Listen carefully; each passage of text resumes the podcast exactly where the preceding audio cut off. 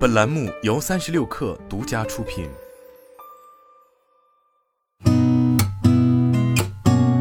八点一刻，听互联网圈的新鲜事儿。今天是二零二二年十月十二号，星期三，早上好，我是金盛。三十六氪获悉，财富杂志日前公布二零二二年度改变世界的公司榜单，PayPal、阿里巴巴、京东、美团、沃尔玛等上榜，其中阿里巴巴位列第二。这是该榜单推出八年以来，阿里巴巴第五年上榜，成为上榜次数最多的中国公司。财富杂志指出，在支援保供抗疫的过程中，阿里巴巴旗下多个业务成为满足受疫情影响的消费者生活所需的重要保证。据乘联会数据显示，九月乘用车市场零售达到一百九十二点二万辆，同比增长百分之二十一点五，增长较快。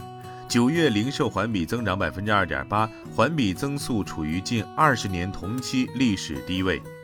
一月至九月累计零售一千四百八十七点五万辆，同比增长百分之二点四，同比净增三十五点五万辆。其中六月至九月同比净增一百四十三万辆，增量贡献巨大。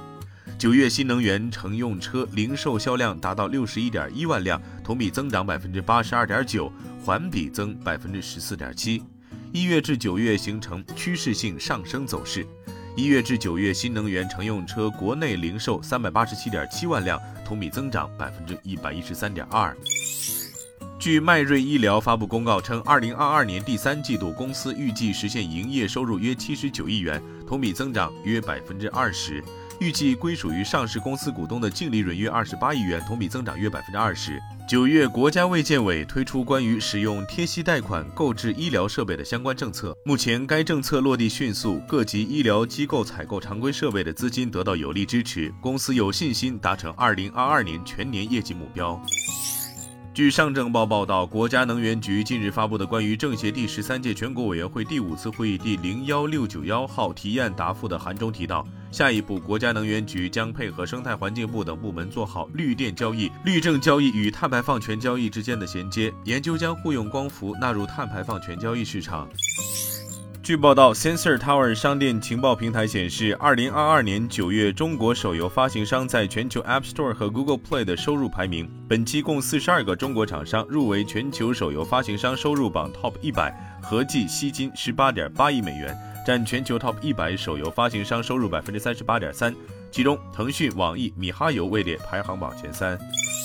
据第一财经报道。上海市人民政府印发《上海打造未来产业创新高地、发展壮大未来产业集群行动方案》。方案提出，到二零三零年，在未来健康、未来智能、未来能源、未来空间、未来材料等领域，涌现一批具有世界影响力的硬核成果、创新企业和领军人才，未来产业产值达到五千亿元左右。其中，做强未来产业集群发展的未来引擎。打造五个未来产业集群，建设十五个左右未来产业先导区，攻关一百个左右核心部件，推出一百件左右高端产品，形成一百项左右中国标准，促进产业集聚引领发展。据汤臣倍健在互动平台表示，近些年公司加大在抖音、快手等新电商渠道的布局，这部分提升较快。二零二二年上半年，公司线上直营业务毛利率为百分之七十五点三，二零二一年公司销售费用率为百分之三十三点四。今年随着公司线上直营收入的增加，线上费用投入有所提升。公司一直在孵化新品牌，做新渠道的探索，短期内这方面的投入不会减少。今年下半年，公司启动主品牌钙和多种维生素两大基础营养品类冲关战略。综上，预计二零二二年公司销售费用率维持在较高水平。今天咱们就先聊到这儿，我是金盛八点一刻，咱们明天见。